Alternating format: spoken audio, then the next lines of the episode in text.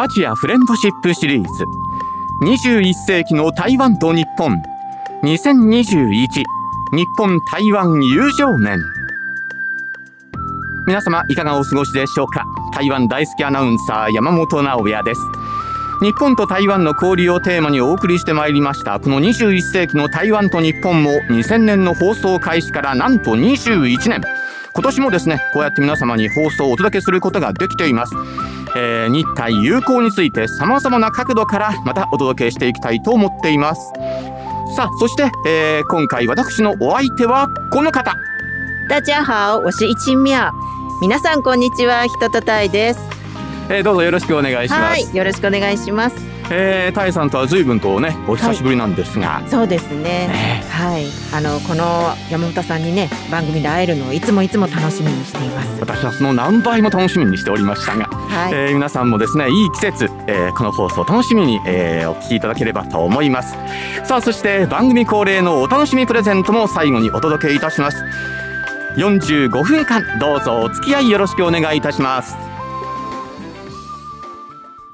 この番組は台北中日経済文化代表所、公益財団法人、日本台湾交流協会、台湾観光局の講演でお送りいたします。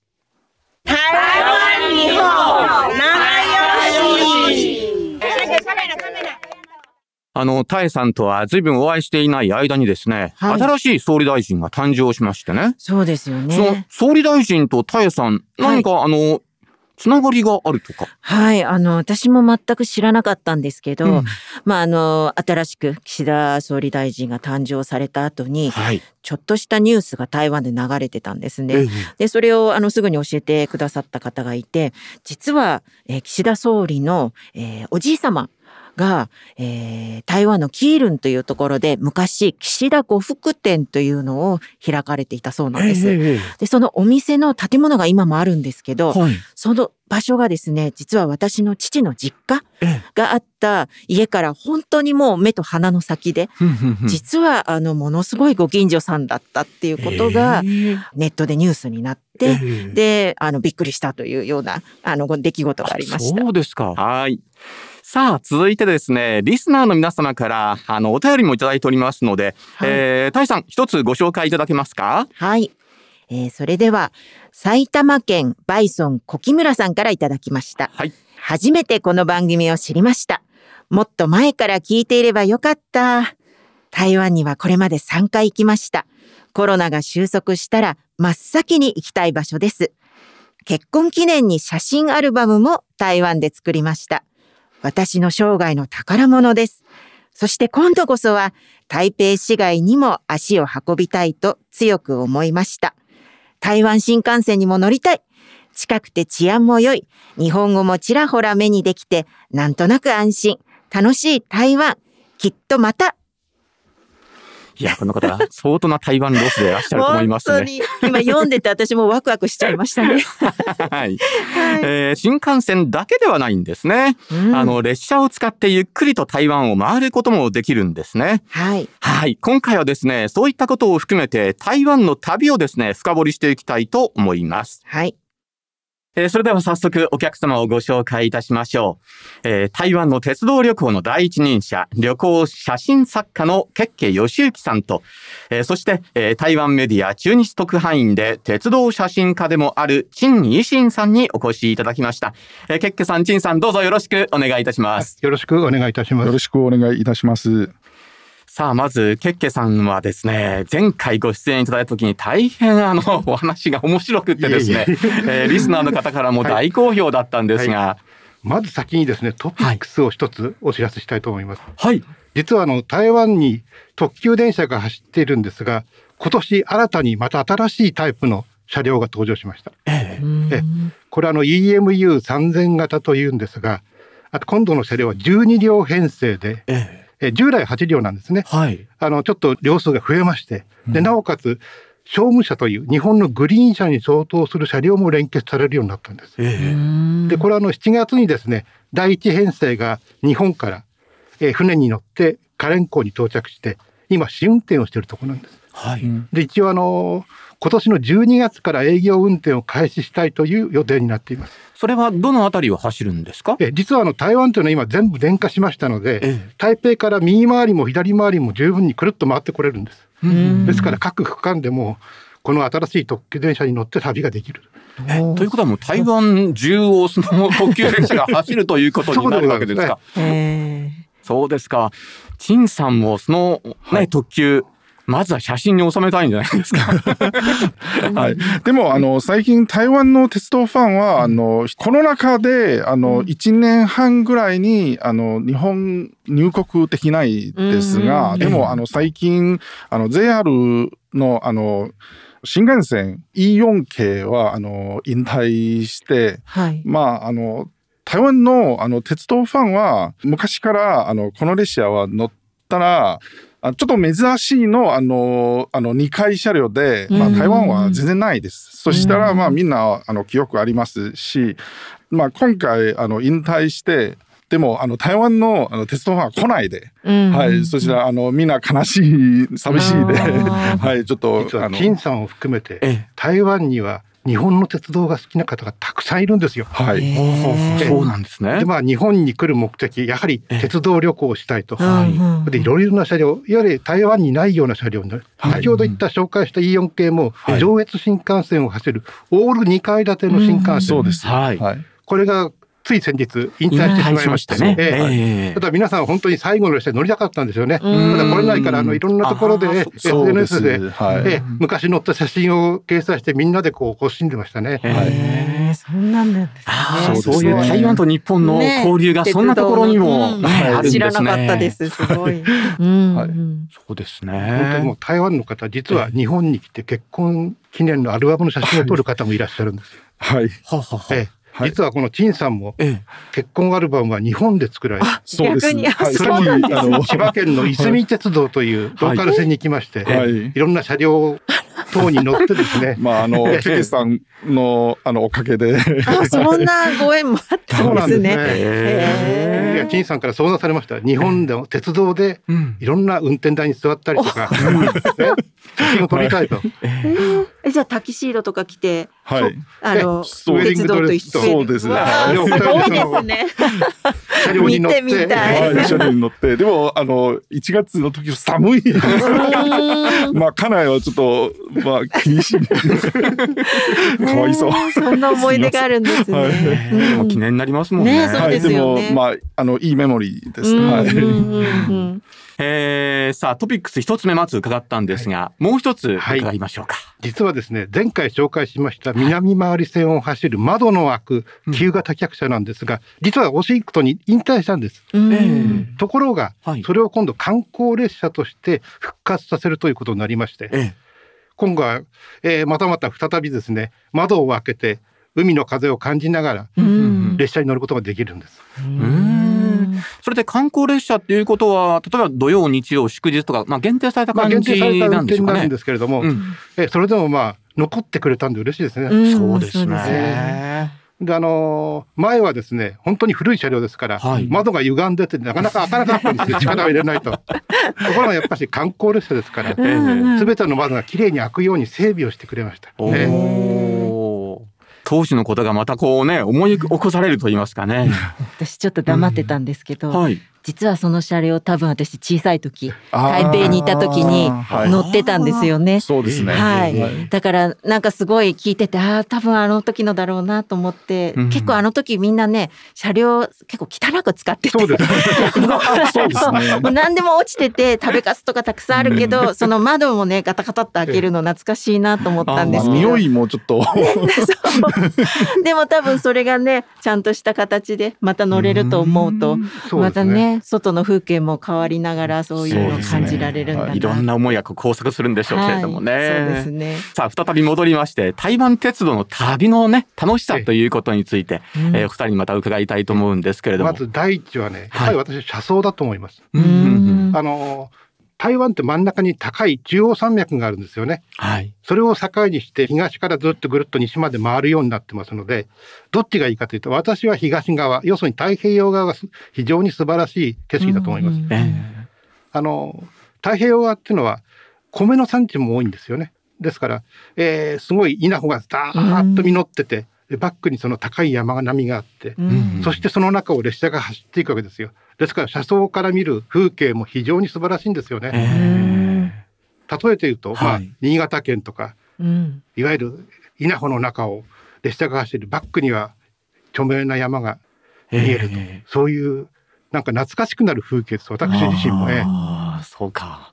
なんか昔の日本の昭和の原風景みたいな感じでしょうかね。ま、えー、風景なんですね。風景えー、思い出される風景とかってやっぱりね皆さんおありだったでしょうしね。そうですよね。えー、陳さんはいかがですか？まずどういったところがこう楽しいと思われますか？はい、そうですね。あの私はあの台湾の中部南東県出身ですが。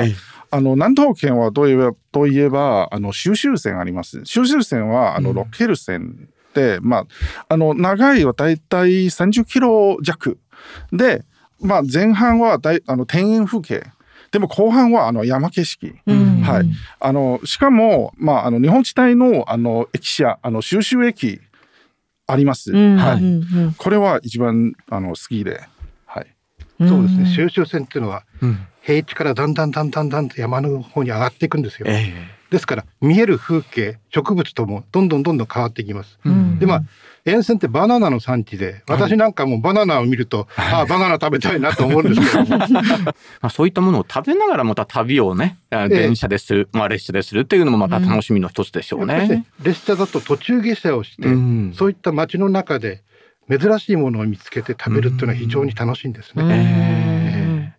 あの、最近は台湾でその自転車がね、まあ、タイさん横にいらっしゃるんですが、えーはい、あの、かなりもう人気が高くって、はい、あの、自転車でもう台湾中をね、回られる方結構いらっしゃるんですが、まあ、それに合わせるようにして、鉄道の方もですね、うん、なんか自転車のその旅をフォローできるようなサービスをされてるようですね。うん、そうなんです。例えば、大鉄ですと、ちゃんとあの、車両にですね、自転車をちゃんと収納する場所をつけた車両があるんですよ。うんこれがあの実は通勤用の電車にそういった場所をちゃんと設置してるんですよね。えー、ですから非常に本数多いですから、えー、それが郊外に行くときに利用すると非常に楽ですね。で、なおかつ一部の特急列車にもその専用車両がついてました。それはもう土日関係なくついてるんですか？ついてます。大さんいいですね。うん、あのね、やっぱり自転車だけで、例えば台湾一周900キロ回ろうっていうと、ええ、相当体力も日にちもかかっちゃうんですけど、うん、そういう鉄道と組み合わせられると、それこそファミリーでだったりとか、え、ね、あと、あの、ちょっと体力に自信のない方とかでも、そう組み合わせてできると、すごくまた旅のバリエーションも広がるかなと思いますね。うん、はい。あの、ケッケさん、チンさんは、あの、自転車で台湾を回られたことっていうのはおありになるんですか？回るというよりも、まあ、区間的に利用したことはあります。というのはあの、台湾には廃線跡というのは線路がね。であの実はあのタイトン線というカレンからタイトンの間の線路昔はナローゲージだったんです。1982年に今の標準機に標準のね、うん、1067目に回帰されたんですが、はい、その時にまあ昔の線路はほとんど廃線になってるんです。うんうんそこの廃線跡をサイクサイクリングできるような道路に整備された部分があるんです。うん、そこは回りました。ええ、なんかレンタサイクルとかレンタサイクルはい。そうですよね。なんかそういうところって結構レンタサイクルもすごく充実していて。ああ、そうですね。で、まあちょっと見つけたからいいから、じゃあみんなで借りて乗って2、3時間遊ぼうっていうのができるからすごくいいと思います。そうですね。自転車を持っていかなくても、その場所で借りるってね、できるのがいいですね。そうですよね。タイさん、鉄道と自転車って今やもう台湾では融合されてるって感じなんですか？そうですね。台湾のが多分日本よりも一歩も二本もちょっとリードしていて、えー、そういう意味であの楽しめるから日本はどちらかというとやっぱりそのレジャーとしてのサイクリングっていう方なので、えー、ちょっと一歩引いた感じなんですよね。えー、ようやく最近はその千葉だとか、まあ、あと淡路島にとか、あと大島とかそういうフェリーをちょっと自転車も融合させて持って行って乗れるとかっていうのをあの少しずつ始まってるんですけど、やっぱり台湾の方がもう先ほどね菊さんもおっしゃったように、あの通勤列車にもそういうのを取り入れてるっていうぐらいですから、日本でもぜひね例えば山手線の最初の先頭車両1両は 持ち込めるとかなんかそういう風にしてくれるとすごく自転車乗りにとってはいいなってフレンドリーな街になるんじゃないかなと思いますね。さてここからはですねどうでしょうか？あの鉄道の旅の、えー、皆さんなりの、なんていうか、皆さん独自の楽しみ方といいますか、うん、えー、一般の方はこういうことは知らないだろうなっていうようなですね、うん、ところも伺いたいなと思うんですが、い、いかがでしょうか？そうですね。まず、金さん、金さん、お願いします。はい。えー、っと、まあ、台湾の鉄道旅は、まあ、あの、と日本はあの雰囲気は違うしあの食べ物も違うです、うん、はい、でも台湾のあの美食とか庭園風景そして海の景色はと日本全然違う、うん、はい、ぜひ、はい、行きます、はい、お願いします。ですね。はいそういった風景をね。ね人乗ったらもっと台湾を好きになっちゃうっていう感じでしょうね。そうですね。そうね。はい。テッさんはいかがでしょうか？やっぱり列車旅だと私駅に興味があるんですよ。で駅がもう本当に50年60年前の駅が現在も現役として活躍してるんですよね。これは日本統治時代の木造駅舎もありますし高尾駅のような非常に立派な駅もあるんです。実は高尾駅って一旦廃止になった後場所を一回移したんですよ。えー、なんと転がしてですよ引いてったんです。で実はつい先日それが元の場所に戻りました。なぜ戻ったかというと、えー、新しくできた高尾駅の大きな駅ですよね。えー、そこの玄関口に使うんです。おもう本当にこの、あ今写真をね見せていただいてるんですが。こうやって引っ張っていくんです。元の位置に戻すんです。そんな建物がそんなことで移動できるんですね。ねすごいですね。すごいです、ね、すごい技術ですね。またよくこれをですね玄関にしようと考えたのもすごいと思います。普通建て替えっていうともうね、壊しちゃおうっていうふうに思うもんなんですが、そうなんです。それをね、保存して、さらにまあその玄関に使おうっていうことですから、相当あれですか、あの、その建物に対する思い入れというのがあるんでしょうかね。実は、この駅に対する思い入れって台湾の方は非常に大きいんですよ。実はあの、先ほどお話になった収集駅、これも地震で実は倒壊してしまったんです。はい。ところが当時の設計図をもとに、ちゃんと元通りに建て直したんです。これも地元の方の熱意なんですよね。やっぱり自分たちの駅の自分たちの街のシンボルという考えなんですよね。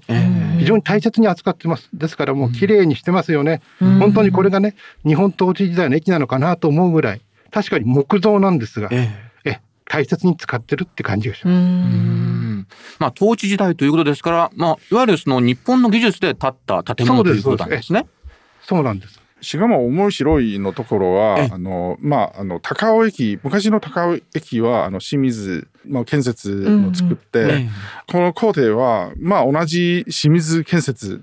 はいそうです。はい。60年前と60年後、はい、同じのあの建設会社で、はい、これは面白いです。はい、まあ台湾と日本の建物の下にちゃんとこう、はい、いわゆるコロを作りまして、そのままこうやってこう一生懸命ちょこちょこちょこちょことこう動かしていくんです非常にこれ、えー、技術的にも崩れたら困りますからね。そうですね。日本の技術素晴らしいです。はい、動かしてまた元に戻すという。そうです。それが清水建設だと、ね。すごいですね。なんか日本人としてはちょっとね、誇りに思う。素晴らしいです。それまあ、これがね、昭和10年代に作られたものが、またこれから先ですよね。永久的にこの高尾の街のシンボルとして、中央の駅の前にドーンと立つわけですよ。非常に嬉しいですよね。そうですね。いやぜひまた見に行きたいなっていうふうにね、お話伺ってると思いますね。一つ一つの駅に物語がありますから、降りてみなくちゃわからない。ですから途中下車の旅っていうのは私の一番好きなところなんです。初めて降りた街って面白いですよ。ああ、そうですね。お腹が空いたなと思うと、え、香りでね、あ、食堂がある、屋台があるってわかるんです。さっきあの駅弁の話があったんですが、はいはい、駅弁ってやっぱりその土地土地のものがあるんですか？そうです。あの土地土地の名物を盛り込んだ駅弁というのが売られています。うん、はははあの今まで食べた中でこれが良かったっていうのありますか？実はどれも美味しくてなかなか候補とつけがたいんですけれども、えー、やっぱりその旅の気分で味わうと池上駅の前立ち売りをしていた駅弁が非常に好きですね。どんな駅弁なんですか？実はあの台湾の駅弁って大体は丼物っていうのがですね、うんうん、ご飯の上におかずがいっぱい乗ってるんですよ。はい。でそのおかずというのが台湾のね基本はよくあのパーコーというお肉が乗ってるんですが、うん、この池上駅の駅弁っていうのは腸詰めですとか揚げたお肉ですとか、うん、いろんな野菜とかいろんな乗ってるんですが一つ鰹節が使われてるですから私たち日本人が食べておっ、えー、おっと思うんですよ。そうですね。カツオはね。うん、ご飯の上に鰹節がまぶしてあるから、食べた瞬間に、あれ、どっかで食べた味だなっていう。うん。で、なおかつ台湾のそういったね、特徴あるおかずがついてますから。非常にこの両方が融合してて美味しいんですよね。ああ、なるほどね。陳さんはどうですか、はい、私一番好きのあの駅弁は、はい、ギラン線のコンリャオ。考慮ですね。コンリャオ駅の、あの駅舎の反対側。あの、一軒だけの、あの、お弁当。昔からやってますよね。そうですよ、ね。昔は、あの、ホームで立ち売りをしてたんですよ。そうそうそう。でも、最近、ちょっと残念です私もそれね、急にあの、ホームにいるんで、慌てて買ったことが。いわゆる、前の知識がなかったんです。そこで駅弁売ってると思わなかった。そういう小さな駅なんです。はい、しかも、あの、安いで。はい、その駅弁はどんな駅弁、えっと、あの、大鉄のお弁当は、まあ、大体、あの、パーコー飯ですが、でも、あの、この、あの、駅弁は、パーコーじゃなくて、豚の、あの、角煮。とあのゆで卵とか、はい。あのまあいろいろ野菜いっぱいあるんですね、はい、あれはすごく美味しいです、はい、そうですか。でもそこじゃないと食べれないんですよ、はい。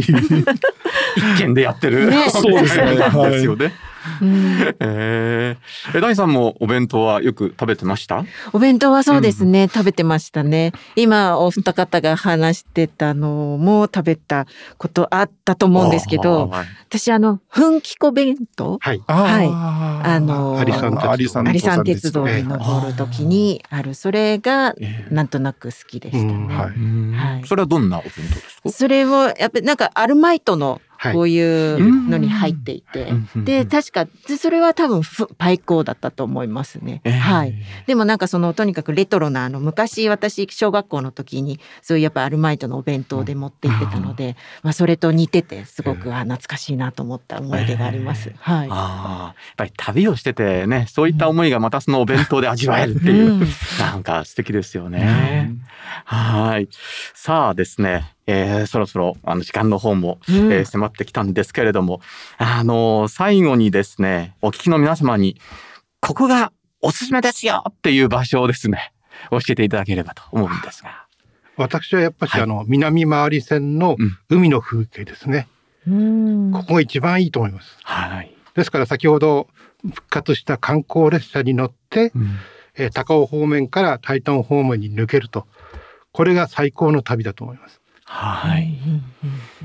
わかりました。なるほど。今すごい想像しちゃいましたね。そうですね。えー、陳さんはいかがでしょう？まあ私はあのもちろん収集線の収集駅、はい。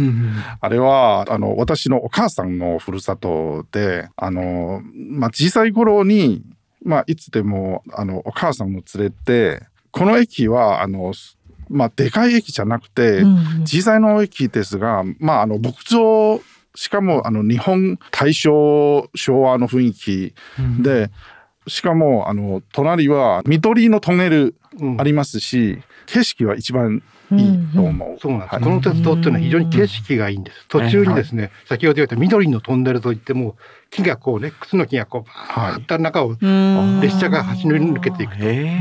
そういった風景もあります。えー、はいいやーもうなんか目に浮かぶ感じがしてね。ね、海とそのね山の中の、ね、はい、木の中をっていうね、はい、いやいいですね、うん、さあタイさんにはですね、はい、自転車の旅でおすすめの場所をちょっと教えてもらいましょうかね、はい、お二方がね鉄道の魅力をたっぷりとお話したので、うん、ちょっと負けちゃいられないと思って。そうですね。自転車は今度は逆にその鉄道では行けない場所というと、えー、ピントンからタイトンにその要するに峠越えをヒルクライムみたいな形でして、うん、一気にその海が見えるタイトンまで抜けるそういう道があるんですね。えー、まあ山深きところを走りながら、えー、渡っていくので、えー、ちょっとその鉄道では行けない秘境的な、そういうですね素晴らしいあの風景がやっぱり楽しめますし、やっぱりね、なんといってもその苦しみの後の美しい景色。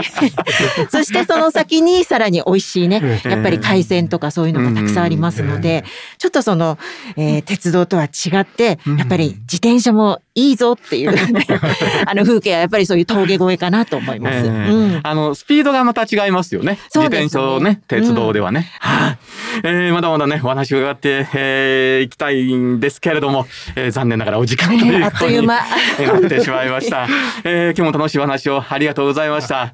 えー、陳さん、そしてケッケさん、どうもありがとうございました。ありがとうございました。本日のお客様は旅行写真作家のケッケヨシユキさん、そして台湾メディア中日特派員の鉄道写真家、陳維新さんでした。さあ、それではここでリスナーの皆様からいただいたメッセージをご紹介しましょう。タイさん、お願いします。はい。えー、大阪府のルポさんからいただきました。今はなかなか海外へ行くことも難しい状況の中、このような番組は行った気分にもなれるので本当にありがたいです。この番組を通して台湾への思いがより強くなったので、落ち着いたら必ず現地へ足を運びたいと思っています。いや力強いメッセージですね。ね全く私も同じ気分です。はい、えー。ぜひルポさん、鉄道、そして自転車もですね、はい、えー、お楽しみいただければと思いますけれどもね。うんさあ、一日も早くですね、思い立ったらすぐ台湾へ行ける日が来るようにと願いながら、今は台湾観光情報をチェックしていただければと思います。台湾観光局のサイト、いろいろ遊び台湾通信では、食やイベント、美しい自然風景など、嬉しい情報が満載です。ぜひ検索、そして登録してみてくださいね。さあ、そして、お待たせいたしました。リスナープレゼントのお知らせです。えー、今回はですね、まず台湾観光局より3種類の欧米や刺繍ワッペンをセットで1名の方、それから秋ボ台湾鉄道ミニ電車進化1001号を1名の方にプレゼント。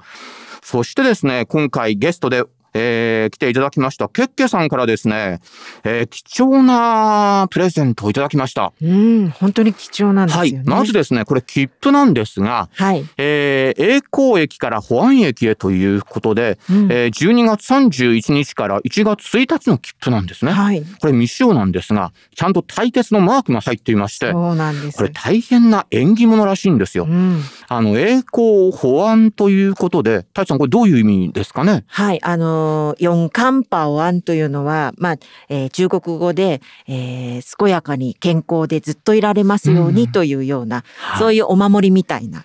あの感じです、ね、そうなんですね。はい、えー、そういったお守りですね、うん、えー、こちらを1名の方に。それからですね、ケッケさんのお話にもありましたが、えー、これからね、通勤列車として使われるという800型ですね。はいうん、えー、それをデザインしたですね、えー、こちら、ネクタイピン。はい、こちらもお一人の方。うん、こちらのね、あの、自転車をね、乗せることができる。っていうのが、うん、なんか自転車のロゴマークになってて、すね、すごいかっこいいですね。そういうのが入っています。これ貴重だと思いますよ。そして、えー、ケッケヨシユキさんのご本、台湾と日本を結ぶ鉄道史、こちらもお一人の方にプレゼントいたします。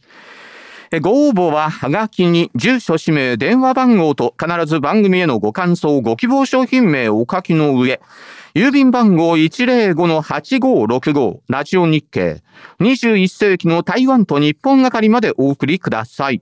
また番組ホームページからもご応募いただけます。締め切りは11月19日金曜の消印有効です。皆様からのご応募お待ちしています。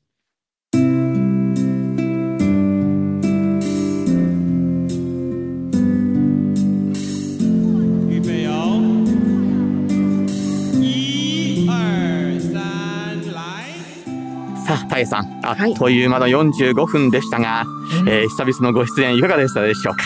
はい、やっぱり台湾行きたいなっていうふうに思いましたし、えー、なんかね、毎回毎回テーマ違うんですけれども、えーやっぱりこんなねあの九州ぐらいの小さな台湾なんですけれども、はい、いろんなね話が詰まってますし、いろんな面白いところまだまだ私も、あの発見でき尽くしてない感じがするので。さんでもそうですか？はい。なのでこの番組を聞いて発見しているところですしまたぜひね新しい話を伺いに行きたいなと思います。はい、うん、えー、魅力いっぱいの台湾ですこの番組でね、はい、そういった魅力をいっぱいね皆さんにお届けしていきたいと思っています。ね、えー、タイさん今日はどうもありがとうございました。はい、こちらこそありがとうございました。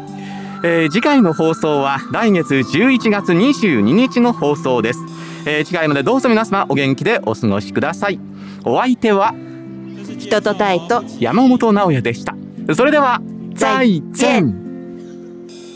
この番組は台北中日経済文化代表所公益財団法人日本台湾交流協会台湾観光局の講演でお送りいたしました。